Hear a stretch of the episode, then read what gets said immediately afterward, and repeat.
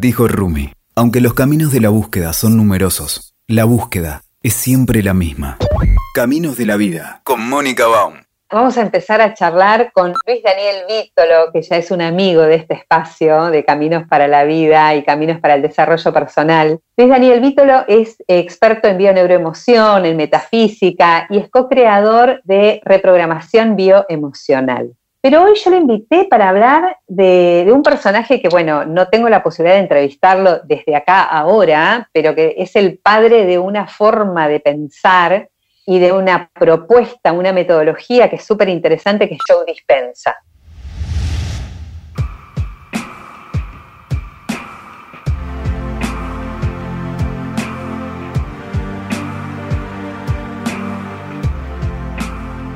Hola Luis, ¿cómo estás?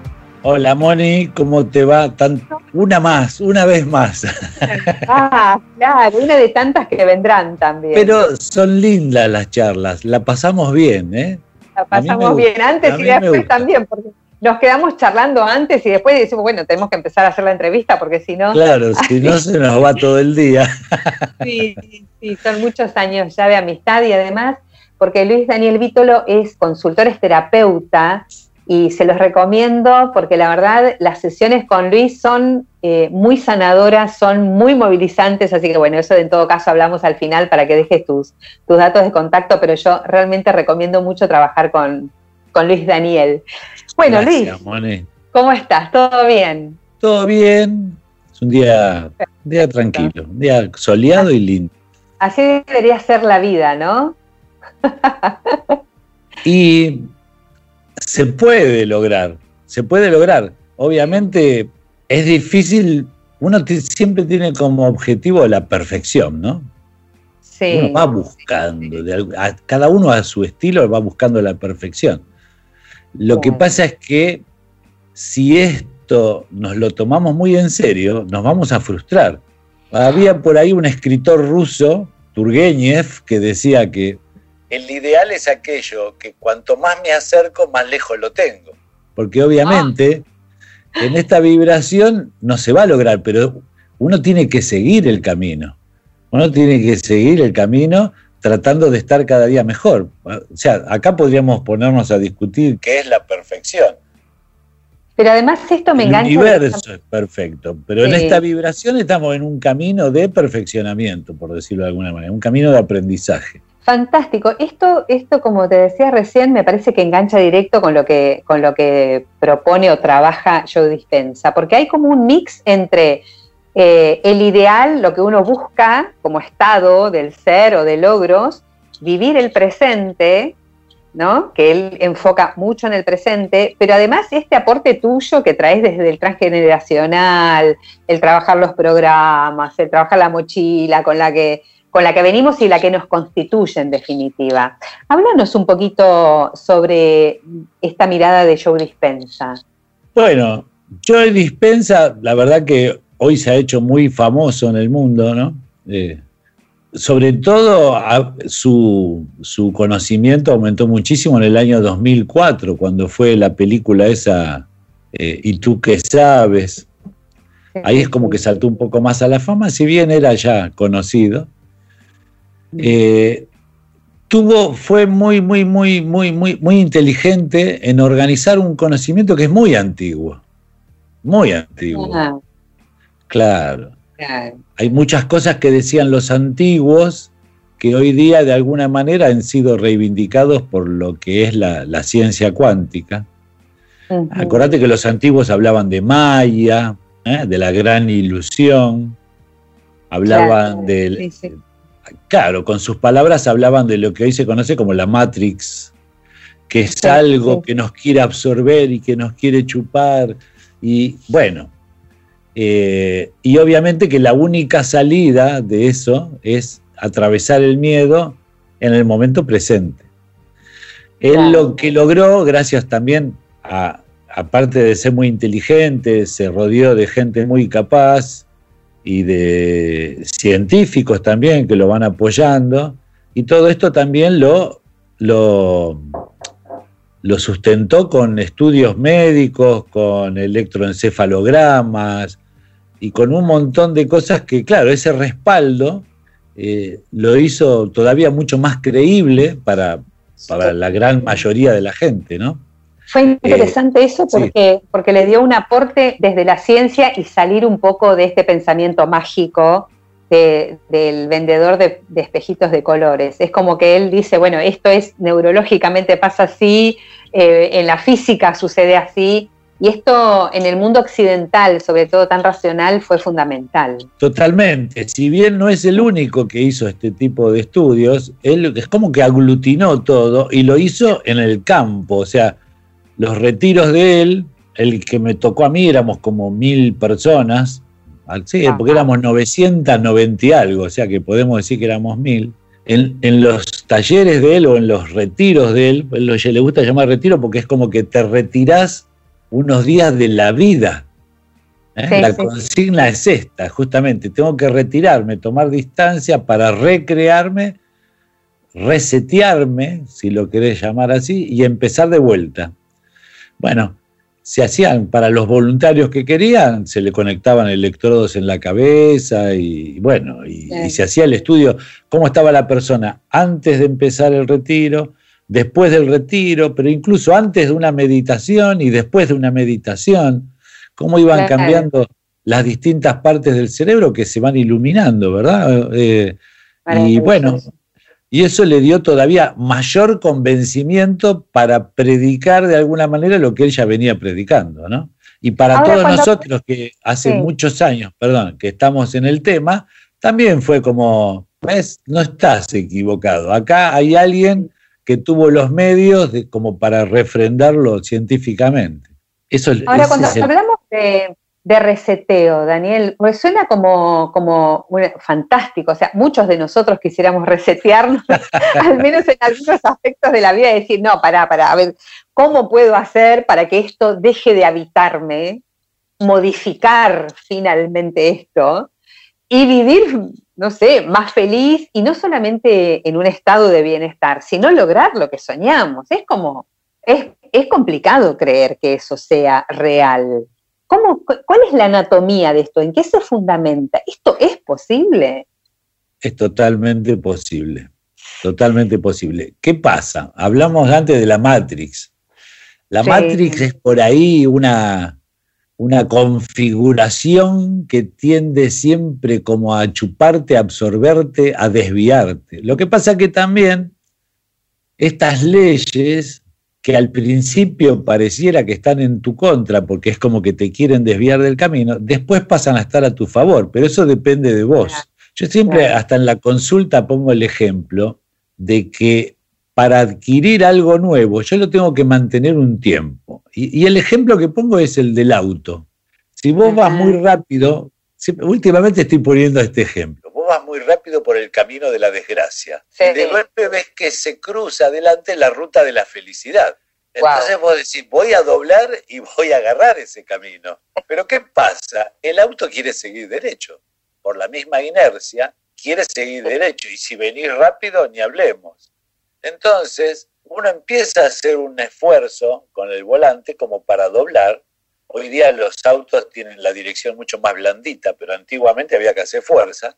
Claro, si yo no venzo esa resistencia y la mantengo el tiempo suficiente como para terminar de doblar en el camino de la felicidad, y bueno, me puedo ir a parar a cualquier lado o sigo derecho. El tema es que cuando yo quiero modificar algo en mi vida, lo tengo que mantener un tiempo. Es como la dieta, ¿viste? Todos empezamos el lunes la dieta y el jueves, viernes, ya la mayoría se dio por vencido. No, esto es como una dieta mental emocional, por decirlo de alguna manera. Hay que trabajarlo, hay que mantenerlo un tiempo. Lo bueno, como el ejemplo del auto, que si yo me mantengo un tiempo, después volver al camino anterior también va a requerir un esfuerzo, porque el universo siempre tiende a volver al estado anterior. Hasta que yo lo mantengo un tiempo y ya me instalo en ese nuevo estado y ahora lo voy a tener a favor. No sé si quedó claro el concepto. Sí, sí, sí, claro. El tema es que, y yo te voy a seguir preguntando cuestiones de sentido común, porque digamos, eh, hubo una, una, época, no hace mucho, en que estuvo muy de moda este tema de las visualizaciones. Incluso hay técnicas en las cuales yo creo, por ejemplo el Hoponopono, donde te, invitan a, repetir como si fueran mantras o frases eh, o expresiones, ni siquiera son frases necesariamente. Ahora, esto per se va a lograr el cambio? Digo, ¿es suficiente que yo volantee para lograr el cambio? ¿Qué, más tengo que hacer? Porque si no suena como listo, yo me pongo como una repetición diaria y, con esto voy a modificar. Entiendo tu, pregunta, pero vos fíjate que en el ejemplo que te doy del auto, hay alguien que está agarrando un volante. Hay otras disciplinas, claro, hay una intención detrás. Hay gente o hay técnicas, por decirlo de alguna manera, que están obviando ese detalle y ahí sí le dan como un valor mágico. Yo por decir determinada frase nada más, no van a cambiar cosas. Ahora, si yo pongo toda mi emoción, mi, intención detrás y creo lo suficiente en eso, entonces ahí sí esto puede cobrar más cuerpo y operar en mi vida. Pero el tema es que es como el ritual. Viste que es una especie de ritual. Pero el ritual per se, como decís vos, solo, peladito, no sirve para nada. Los rituales, ¿para qué se usan? Para crear determinado estado emocional, nada más. Obviamente, como se hacía antiguamente, si alguien quiere unir una pareja, va a agarrar una vela con forma de nene y nena y le va de color rosa y lo va a untar con miel entonces esto, claro, emocionalmente me predispone a algo. Ahí es donde está el poder del ritual. Como para cuando se usan rituales para hacer daño, ¿no? Pero el ritual por sí no vale nada. Hay detrás una intención. Y esto es lo importante. Y la intención hay que mantenerla en el tiempo, nada más. Esto es un poco, así también le enseñaba don Juana Castaneda, cuando hablaba del intento. El intento es nada más que esto, y ahí sí se manifiesta el espíritu humano. Ahora, si creemos que con un ritual, que puede ser prender una vela, o puede ser decir simplemente un mantra, o, hacer frases del oponopono, simplemente con eso, ya está, ya tiene que cambiar, y me quedo así esperando, no, pasó media hora y todavía no pasó nada, y ahí estamos equivocados. ¿Qué falta entonces? ¿Qué más hay que hacer? La gran intención. O sea, la intención clara y sobre todo, volviendo a dispensa, una intención clara y una emoción elevada. Esto es fundamental. Primero, ¿cuál es mi intención? ¿Cuál es mi meta? ¿Qué voy a lograr yo? ¿Qué voy a poder hacer cuando logre esa meta que ahora no puedo? ¿Y cómo me voy a sentir en el momento de lograrlo? Pero ya hay que sentirlo desde ahora aunque afuera mi supuesta realidad sea totalmente distinta de lo que yo pretendo, tengo que empezar a sentirlo realmente. Y esto es práctica. Yo siempre digo, uno puede practicar cómo sentirse, pero practicar. Wow, ¡Qué lindo eso! Aparte eso está, me parece muy práctico, usando tu palabra, pero digo, Ponele que estás, eh, eh, viste que nos pasa, que uno de repente tiene un día complicado y no hay manera de arreglarlo porque te tiñe todo el resto del día.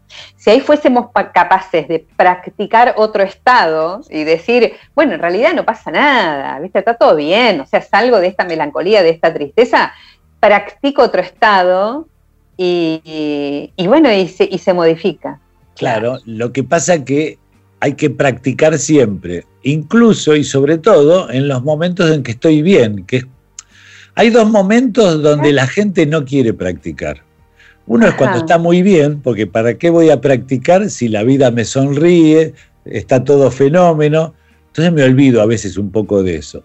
Ahí no tanto, pero donde sí se olvidan del todo es cuando las cosas están muy mal, porque hay una tendencia a sentirse víctima, a sentir que esto, mira lo que me pasó, mira cómo me maltrató, mira qué injusticia se, cometió contra mí, y yo lo único que quiero es tener la razón y que el otro se arrepienta del daño que me hizo. O sea, y esto es terriblemente, me detiene, me detiene totalmente en mi camino de crecimiento. Sin hablar que uno se convierte en el victimario finalmente, porque está persiguiendo al pseudo victimario de uno, teóricamente como víctima, pero en realidad en un papel de victimario. Venía acá, arrodillate para pedirme perdón, o sea, exagerando, ¿no? Ahora, eh, eh ¿cómo es el tema de lo, digamos, eh, la cuestión física? Vos hablas, por ejemplo, de la glándula pineal, o sea, ¿qué, ¿cuánto tiene que ver la conformación física de las personas o qué canales tenemos o qué recursos más que nada tenemos a disposición para trabajar esto? Bueno, sí, todo el mundo habla de la glándula pineal. es una cosita muy chiquita que está ahí en el centro del cerebro y que, por ejemplo, una de las responsabilidades que tiene es el tema de la melatonina. ¿Eh? Claro, claro. Va reaccionando a través del nervio óptico. Cuando va cayendo la luz, normalmente el nervio óptico le va avisando a la piñal y empieza, se empieza a producir la melatonina, que es la que nos da, empieza a dar la modorra y nos empezamos a quedar dormidos. El nivel de melatonina, según los estudios acá también de dispensa, está en su nivel más alto entre la 1 y la 4 de, las 4 de la mañana. Por eso ah. está la recomendación de ponerse a meditar, que son los momentos más poderosos en esos horarios. Dispensa dijo más de una vez que él se levanta a las 4 de la mañana para meditar todos los días. De hecho, en el retiro que hice, que hice yo, más de una vez nos levantamos a las 3 de la mañana para las 4 estar prestos a meditar. Y evidentemente esto se potencia muchísimo. Es una buena idea para los que sufren insomnio. Sí, puede ser. Y a partir de ese horario cada vez empieza más la producción de la serotonina, que es justamente la hormona que nos mantiene despiertos y la que nos mantiene vivos durante el día para operar lo que tengamos que operar. Pero obviamente, acá también está la intención y el deseo de cada uno. Si llega, tampoco hace falta levantarse a las 4 de la mañana. Yo te aseguro que si la haces a las 6, 7 de la mañana como primera tarea del día, también funciona, porque todavía las cantidades de melatonina este, son suficientes como para trabajar más profundamente. De todos modos, aunque no lo hagas a las 7 de la mañana, es mejor hacerlo, aunque sea a la tarde, pero hacerlo.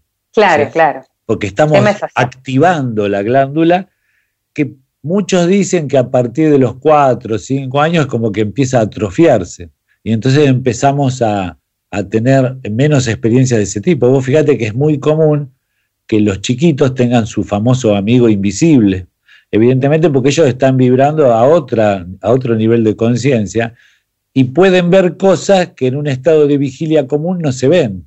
Cuando vos haces una meditación de este tipo, obviamente cambias tu nivel de conciencia y empezás a percibir el mundo de otra manera.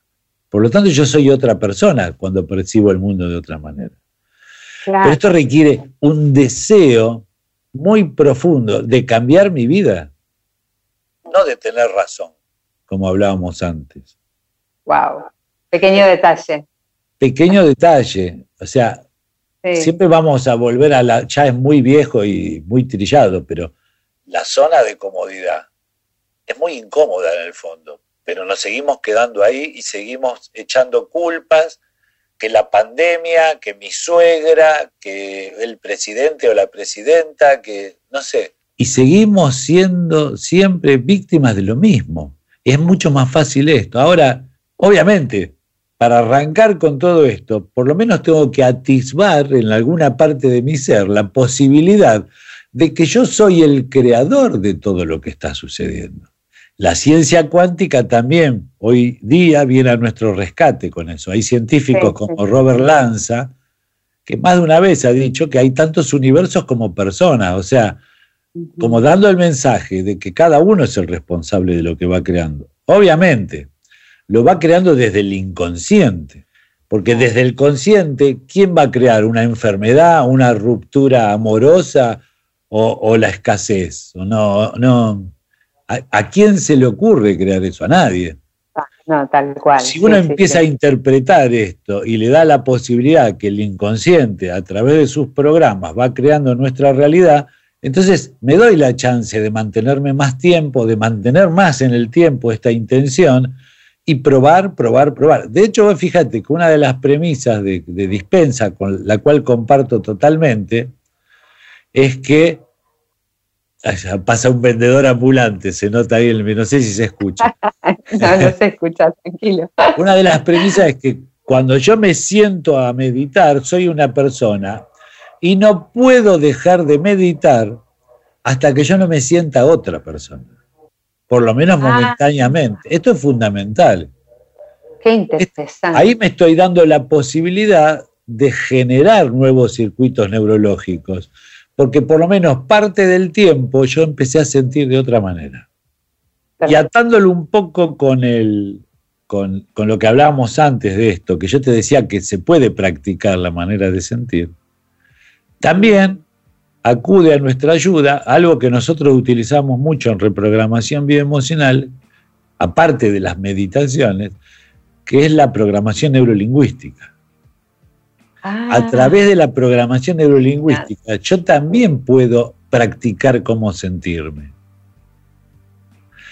Al practicarlo voy creando el, el reflejo de que cuando me pase esa emoción, digamos, no cómoda durante el día, tener el reflejo de reaccionar y detectarla. Detecté este disparador. Siento miedo, siento bronca, siento, que, no sé, que no valgo nada.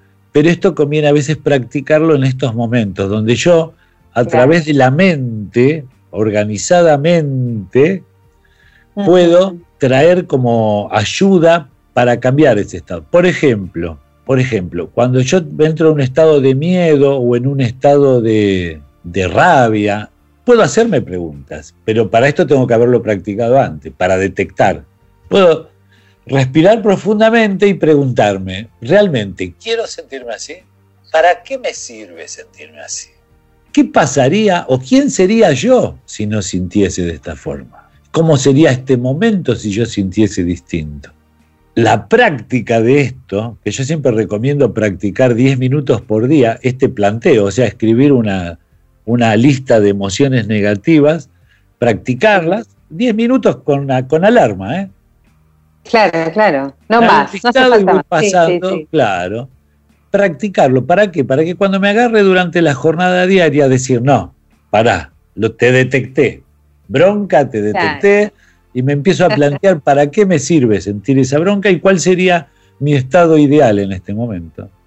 Entonces, logro parar eso y ahí sí puedo ponerme, por ejemplo, hasta ahí ya me sirvió, cambio el momento presente, obvio. Te digo que cuando lo practicas funciona así. Pero si aparte quiero profundizar más, ese es un momento bárbaro para ponerme a meditar. Y seguir todos los consejos del amigo Joe para todavía Claro, ahí estoy esperando un cambio tan profundo en mí. Salí del caos y pasé al cielo. Qué interesante, porque, porque aparte nos pone como, eh, nos pone como en poder, como, como empoderados, como dominando la situación en el buen sentido. Porque, porque también yo, yo le escapo mucho a estas, estas propuestas que dicen, no, olvídate del dolor. No, no, no me puedo olvidar del dolor o del sufrimiento o de, de que fui víctima de un hecho, o sea, que uno sintió frustración, fracaso, dolor, desamor. Eso no es mentira, o sea, eso ha sucedido. Entonces, negar eso es estúpido. Entonces a mí me da mucha bronca cuando muchos te dicen, no, no, no, pero vos pensás en el presente y en el futuro. No, flaco, tengo una mochila de la Gran 7. ¿Qué hago con todo eso? Entonces es una manera de no negarlo. Hay algo importante, Moni. El dolor es inevitable, pero el sufrimiento sí es evitable. Porque el sufrimiento es mantenerme en el dolor yo alguna vez creo que te comenté a vos misma, a veces me pasa que viene gente a, atenderse y me dicen estoy triste o estoy deprimida o lo que sea. ¿Y desde cuándo? Desde que murió mi marido, ¿cuánto hace? 20 años. Es un exceso, es un exceso. Entonces, fíjate, obviamente que si se le murió el marido va a sentir dolor. ¿Cómo no va a sentir dolor? Si somos seres eh, sensibles, ¿cómo no vas a sentir? A todo el mundo el tema es cuando ese dolor permanece en el tiempo. Ahí se transforma en sufrimiento. Como la tristeza, está bien sentirse triste. El tema es cuando yo me mantengo en la tristeza en el tiempo y ahí puede convertirse en depresión. Y así sucesivamente. Eh, y el tiempo es una cuestión de nuestro, de, nuestra, de nuestro ego, de nuestra mente, porque el inconsciente no está en el tiempo, está en un eterno presente. Entonces, cuando yo voy queriendo realmente salir de todo eso y no sentirme más víctima, porque yo tengo la desgracia de que se murió mi papá cuando yo era chico.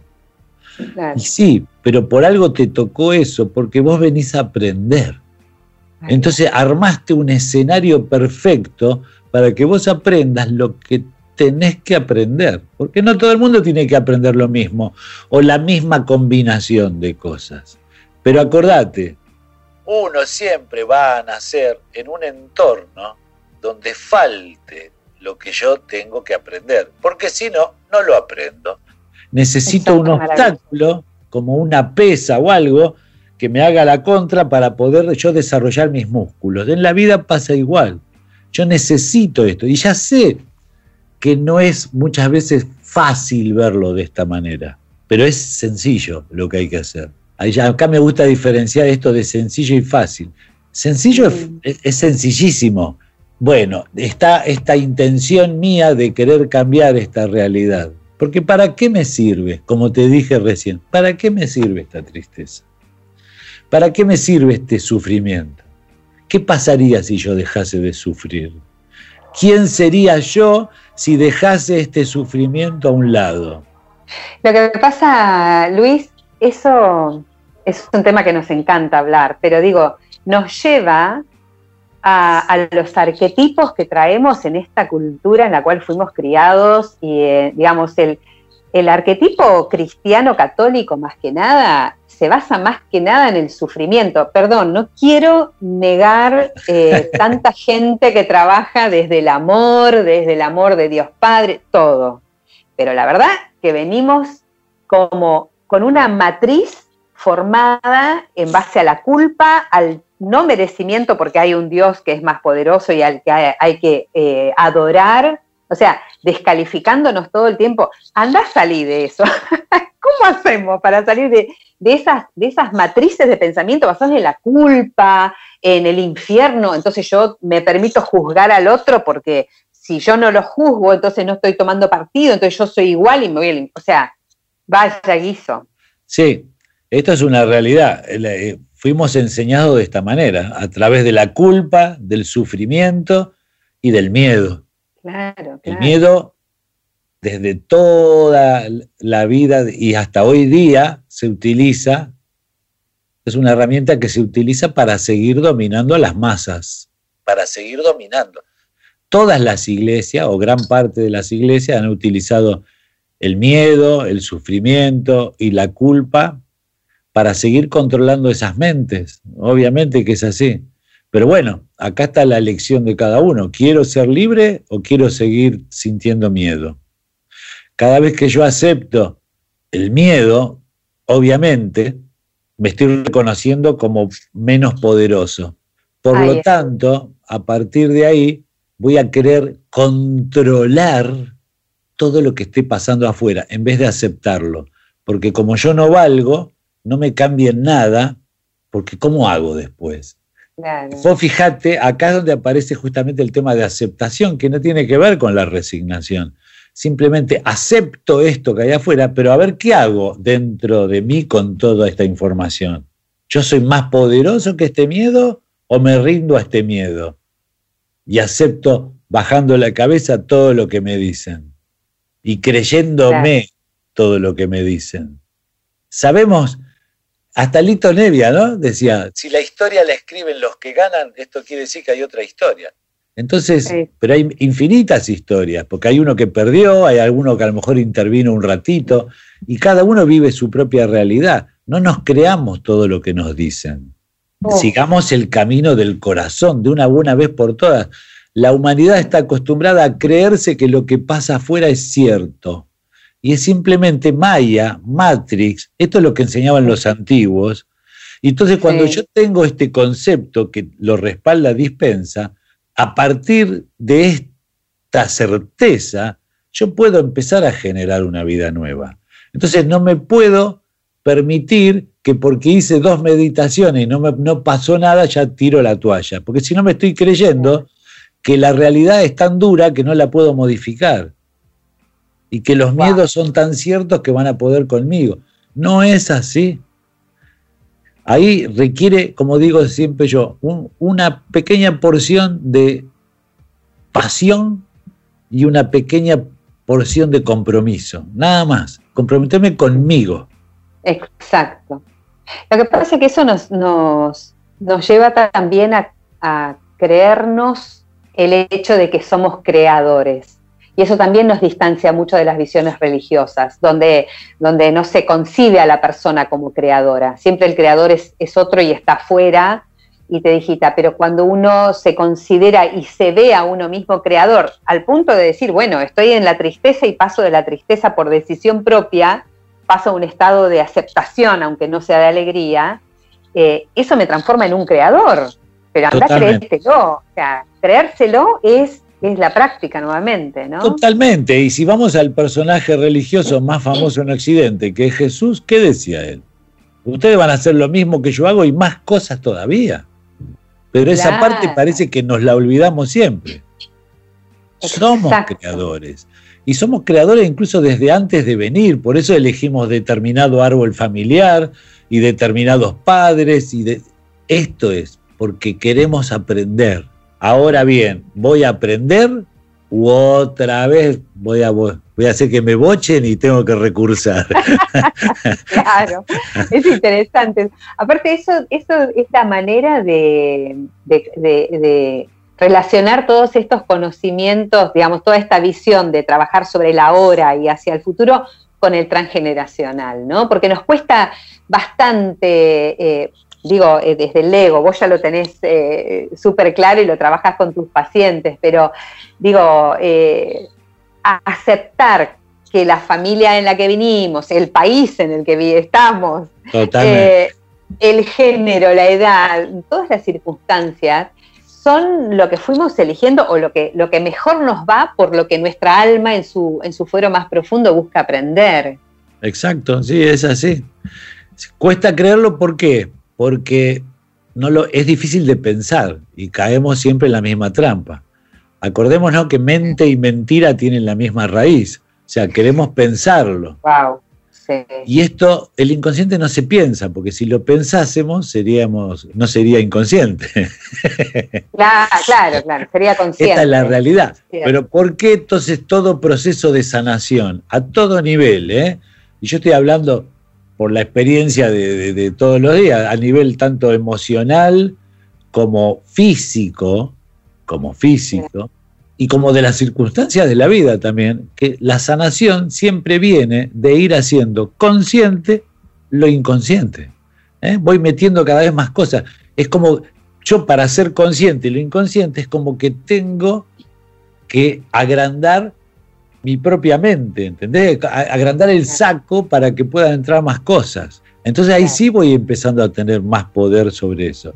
Mientras tanto el poder está, pero es inconsciente. O sea, vivimos creando todo el tiempo. Lo que pasa es que no nos damos cuenta. Para resumirlo sería esto.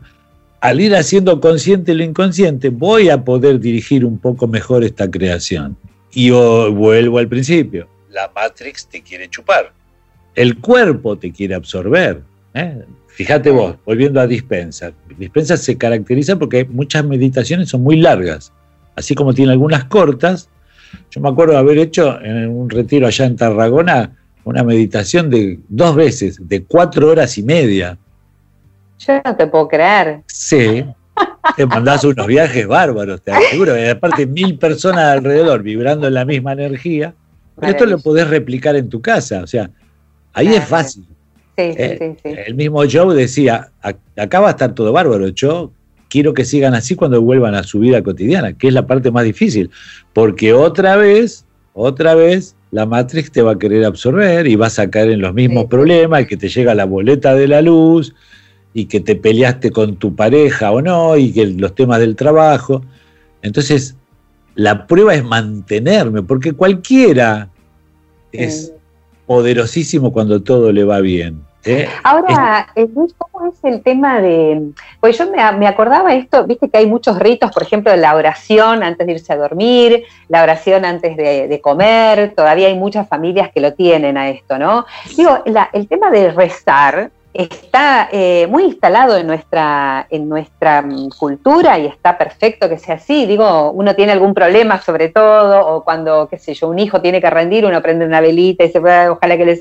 ¿Cuál es la diferencia entre rezar y crear desde la visualización, desde la meditación? Bueno, el concepto más común de rezar es este, está más relacionado con el pedir. Ah, sí, sí. Y yo para pedir algo es porque estoy vibrando en escasez de algo. Si no, ¿para qué lo voy a pedir? Y como el universo siempre me va a devolver un espejo de lo que yo siento, aunque yo esté pidiendo, en realidad estoy vibrando en escasez. Entonces se me va a replicar. Este, la, escasez, claro. Este concepto lo, lo, comparten los tres grandes amigos, ¿viste? Así como en la ópera estaban los tres tenores, acá tenemos a, los tres amigos que son Dispensa, Greg Braden y, y Bruce Lipton, ¿no? Cada uno desde su óptica transmiten un mensaje muy similar, donde yo tengo que sentir como si ya lo hubiese conseguido. Y esto se practica. Pero no decir, obviamente, si yo estoy gordo y me miro al espejo y digo, ay, qué flaco que estoy, pues no me estoy creyendo nada, estoy perdiendo el tiempo. Estoy perdiendo el tiempo, claro. Ahora, si yo empiezo a vibrar y empiezo realmente a sentir que estoy obteniendo cada día el peso adecuado, peso adecuado ¿eh? y que me siento perfectamente bien de salud y que yo soy la salud y yo soy esto, al poco tiempo me lo voy a creer y eso en algún momento va a empezar a operar. Así, por ejemplo, yo me sané mi rodilla. Yo tenía una rodilla, entre otras cosas, que me la querían cambiar por una de, de estas que se ponen de repuesto, de titanio, no sé. Yo digo, ¿qué estoy haciendo yo? Que tantas cosas este, había sanado en mi vida y me olvidé de mi rodilla, que tiene que ver desde la bio con, con la sumisión. Obviamente estaba sometido a determinadas creencias, pero no vamos a entrar en detalles ahí. Y yo empecé realmente a visualizar y a sentir en mi propio cuerpo que yo ya estaba otra vez saltando, corriendo, andando en bicicleta, bailando rock and roll, no sé, lo que se te ocurra. Y a pesar del dolor de tanto practicar, empecé a sentir eso. Y de a poco, de a poco, y no tan de a poco, porque de golpe un día digo, eh, estoy caminando mucho mejor. Y eso todavía te da más pila. Entonces seguís practicando lo mismo. Pero tenés que sentir, tenés que vivir el momento de la sanación. Tal cual. Ahora, eh, Luis, ¿cómo es el tema también de decir, bueno, que sea lo que Dios quiera, o sea, que sea lo mejor para mí? Porque también pasa que de repente yo digo, bueno, a ver, yo quiero el mejor trabajo del mundo, quiero poder comprarme un auto, quiero poder comprar una casa, y de repente lo mejor que me puede pasar no es tener un auto. Digo, ¿cómo se relaciona esto con, el mayor bienestar que uno eh, busca conseguir con objetivos tipo intermedio o que tienen que ver mucho con el ego. Bueno, lo que pasa que por los resultados los conoceréis. a ver, ah. cuando yo deseo con el corazón, seguramente que Dios va a querer lo mismo. Si vamos a hablar de Dios o de la energía universal. cuando no hay otra persona que intervenga en eso, porque hay gente que dice, ah, yo quiero estar en pareja con fulanito o fulanita y fulanito y fulanita no sabemos si quiere estar con vos. Pero sí yo puedo aspirar a estar con una pareja ideal. De hecho, siempre estamos con la pareja ideal para ese momento. Uy, ese es otro tema. De hecho, les decimos que miren la otra entrevista, Luis, hicimos, ¿te acordás? sí, algo sobre la pareja, sí. siempre estamos con la pareja ideal, siempre estamos con el auto ideal, porque justamente, como bien también dice Dispensa, lo que yo busco me está buscando. Por lo tanto, lo que yo obtengo es lo que está reflejando lo que hay en mi interior. Entonces siempre voy a obtener algo que esté vibratoriamente en concordancia. Siempre es lo correcto porque es lo que se corresponde a este grado vibratorio. Por lo tanto, si yo aspiro a otra cosa, voy a tener que cambiar mi estado vibratorio. ¿eh? Y acá tiene mucho que ver la palabra, cómo nombro yo las cosas. La palabra, como bien se dice en coaching, es generativa. Entonces yo tengo que nombrar sin ningún escape qué es lo que yo quiero. Y a partir de ahí lo voy a ir generando. Y te vas a dar cuenta siempre, te vas a dar cuenta que lo que tengas a tu lado es justamente lo que creaste, por lo tanto es lo correcto. Yo tengo que aceptar, cuando yo empiezo a aceptar esta realidad, si yo estoy con una pareja que me juzga, o estoy con un auto que se rompe, o, o estoy con un trabajo que me brinda solamente escasez, ¿qué está reflejando de mí eso? Porque yo te aseguro, Moni, que eso está despejando algo tuyo. Si tengo un trabajo con el que gano muy poca plata, ¿cuán merecedor me siento yo de la, de la abundancia? Si estoy con una pareja que me juzga, ¿cómo me estoy juzgando yo? Lo que me dice, ¿qué grado de verdad? Si, si me enojo, porque yo estoy seguramente de acuerdo inconscientemente con esta persona. O si me siento eh, que no me dan la, la atención suficiente, ¿cómo hago yo para no darme esa misma atención? Lo de afuera siempre me está espejando.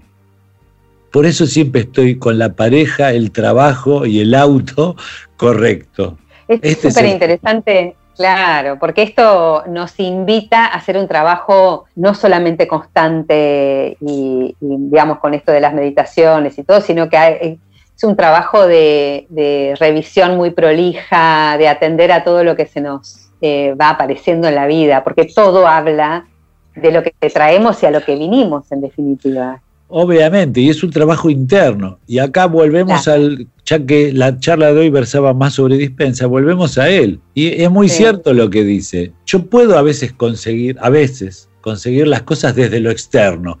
Yo quiero ganar mucha plata, entonces hago 18 mil cursos y carreras y me peleo y voy tratando de escalar. Puede ser, puede ser que consiga la casa más linda del mundo porque me rompo el alma, trabajo de sol a sol y voy ahorrando plata y me instruyo cómo invertir mejor. pero la mayoría de las veces no va a pasar, porque la casa más linda del mundo la tienen muy pocos. ¿Por qué? Porque yo quiero operar desde lo externo en lo externo. Y no, lo externo, entre comillas, siempre digo entre comillas, es reflejo de lo interno. Yo trabajo desde el campo para poder variar esta realidad que tengo enfrente de mí. Nosotros tenemos la tendencia automática de querer hacer cosas todo el tiempo. Hay que hacer, hay que hacer, hay que hacer. Y hay veces que no hay que hacer nada, hay que ser otra cosa. Y vos entonces, eh, si, si yo te preguntaría, como para ir concluyendo esto, ¿qué tendría que hacer una persona? Ponerle que, que, que, tiene o poca práctica o no sabe por dónde empezar, que tiene está empezando este camino del desarrollo interior o, no, pero digo, ¿cuál sería el ABC? Si vos tendrías que hacer tipo un manual de instrucciones como le gusta tanto a los gringos, ¿viste? Los 10 pasos. Una cosa tipo de decir, mira, estas tres cosas las tenés que hacer sí o sí. O, qué ¿Me puedo hacer publicidad? Por, supuesto, fue, obvio. Yo ya te dije al principio porque la verdad que una sesión con vos eh, es para, para mí, bueno, que yo lo he experimentado y siempre lo cuento, te lo digo a vos también, fue así, un antes y un después, y en varias ocasiones. Así que, de hecho, tuve sanaciones físicas concretas y, esto no lo niego, así que eh, esto más allá, digamos, de, que te consulten. Pero mientras tanto, no, por supuesto, mientras tanto, en el día a día, ¿qué, qué podemos hacer? Bueno, primer paso, para mí, primer paso es tomar real conciencia de que yo estoy generando mi propia vida, que el creador o creadora de mi vida soy yo mismo. Por lo tanto, una manera, por eso digo si me podía hacer publicidad, porque una manera, por ejemplo, como yo lo abordo, para aquellas personas que automáticamente no pueden admitir esto, hay gente que lo admite o por lo menos lo sospecha que puede ser, entonces ya tiene parte del camino comenzado. Pero aquel que está todavía en que todas las cosas le pasan y qué sé yo, el hecho de ver que es el creador, es una gran ayuda. Y esto se puede ver, por ejemplo, analizando el árbol transgeneracional, que es lo que suelo hacer en una primera sesión, donde se empieza a ver cómo hay inconscientemente, hay vibrando determinados programas que son los que fueron encauzando su propia vida. Fíjate que tu vida fue dirigida por estos programas inconscientes heredados de, toda esta gente. Y se ve ahí, se plasma o se puede, puede haber como un reconocimiento de esto. Empieza a decir, ah, bueno, también hay un poco de lógica en todo esto. Entonces ahí empieza a aceptarse. A partir de ahí está el ponerse a trabajar en uno mismo, el reconocer y reafirmar cada tanto que yo soy el creador de mi vida. Porque uno a veces puede reconocerlo, pero de golpe hay días que se olvida, entonces empieza a echar culpas por todos lados. Por eso esto requiere una práctica. Esto requiere, fíjate vos, somos tan poderosos que lo podemos hacer, pero siempre seguimos delegando ese poder a otro. Yo asumí de una vez por todas tu poder. Si empezaste a sospechar que sos la creadora o el creador de tu vida, asumí de una vez por todas ese poder y actúa en consecuencia. Entonces, hay la, la meditación, por ejemplo, o, eh, trabajos con programación neurolingüística, todo eso aportan un montón porque empiezan a verse algunos cambios. A veces los cambios empiezan a sucederse en cuestiones que a lo mejor no le doy tanta importancia. Porque esto es como la gordura. ¿viste? Hay gente, vos empezás a engordar de una parte y después se engorda todo el cuerpo y cuando adelgazás, lo primero que engordaste es lo último que vas a adelgazar. Acá pasa igual. Lo que está más profundo, a lo mejor, o, más enquistado, quizás tardes más en verlo. Pero bueno, uno está ahí para ayudar. Fíjate cómo te cambió esto, fíjate cómo cambió aquello, como para ir ganando entusiasmo. Entusiasmo quiere decir estar, estar en Dios. Este es el, Nuevamente, qué bonito. es la. ¿Cómo se llama? La, no me sale ahora la palabra. La idea fuerte. La, etimología de la palabra es estar en Dios. Ah, entonces, desde mi lado yo ofrezco este camino, pero todos al final se resumen en lo mismo. Es el trabajo interior. No hay otra cosa. Y al empezar a reconocer, cuando vos empezás a ver estos programas, como todo lo que te pasó en la vida, mirando un poquito para atrás, podés ver cómo tiene una lógica. Se te repiten situaciones, se te repiten parejas, se te repiten estados este, financieros, hay gente que sale a la calle a tener, a chocar con el auto. Fíjate, hay gente que vive tropezándose. Hay gente que. Pues, no, planteate un poco, ¿a vos te parece que la casualidad está ahí detrás? ¿O está generando una casualidad? Como diría el amigo Parise. Uno va generando casualidades. Uno tiene que aprender a generar casualidades conscientemente. Se te repite siempre el mismo hombre o la misma mujer como pareja. Pará. O casualidad, cuando vienen consultas parejas o personas, mejor dicho, que han sufrido abusos, vos ves una historia de abusos en el árbol. Claro. Es prácticamente invariable. Entonces hay algo detrás. Y si estás en ese árbol es porque viniste a cambiar algo. Pero obviamente para cambiar ese algo te tenés que cambiar vos. Y el primer paso es asumir que yo soy co-creador de este universo. Y, sin empezar. Y a partir de ahí sí vas a ver que los ejercicios que hagas van a operar de otra manera. Perdóname, te pisé. No, no, no, no, no, es esto. Es, es como que creérselo, creer que uno es creador, pero sin que esto sea un peso. Sí, sí, sí. O sea, sin que, sin que esto, sentirse víctima nuevamente de este designio del destino. Es fantástico. Bueno, Luis, mira, estamos hablando hace casi una hora, te cuento. Así que. menos, porque empezar, primero, primero charlamos un poco de cualquier cosa, acordate. Sí, sí, sí, tal cual, tal cual. Pero lo que sale al aire es esto, ¿viste? Que estamos. Eh, lo que estamos por favor, eh, tenés cuidado lo que pones al aire, Moni. Fantástico. Bueno, Luis, a ver, ¿dónde la gente te puede encontrar? Vamos por ahí. Bueno, varias maneras. El perfil de Facebook, Luis Daniel Vítolo, es uno también Luis-Daniel-Vítolo en Instagram. Y si no, el, celular, que es el 11 ¿eh? de Buenos Aires, 54719711. Perfecto. Estás trabajando online, es consultas online. Estoy trabajando ahora, la, la, circunstancia nos fue llevando a trabajar bastante online, aunque hay mucha gente que viene, yo repito, nunca cerré las puertas de mi lugar, eh, ah, porque también el contagio es parte de... Del miedo. sí, sí. Si nos vamos a las leyes de Hammer, de la nueva medicina germánica, les, les propongo a la gente que investigue qué dice el doctor Hammer acerca de los contagios pero es muy largo de hablar ahora, así que claro, claro.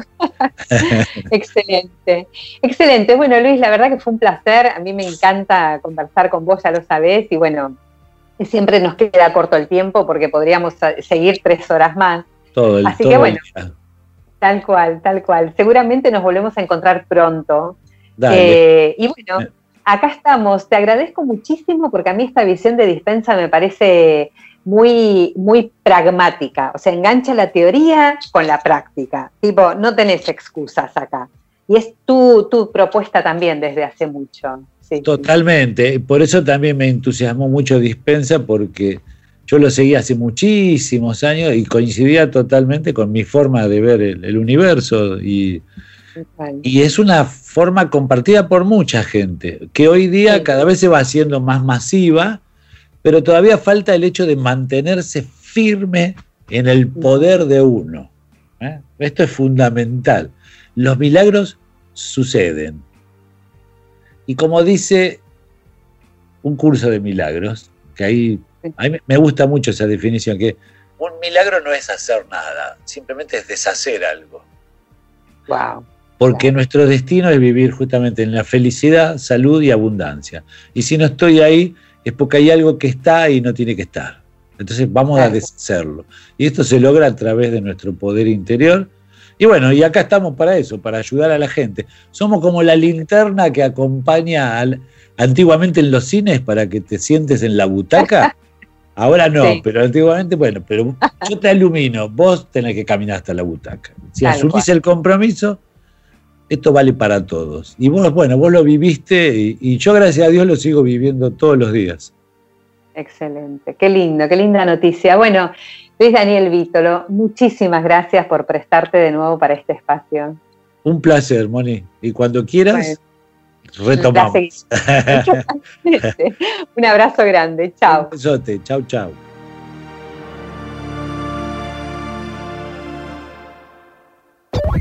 Escuchaste Caminos de la Vida con Mónica Baum. WeToker. Sumamos las partes.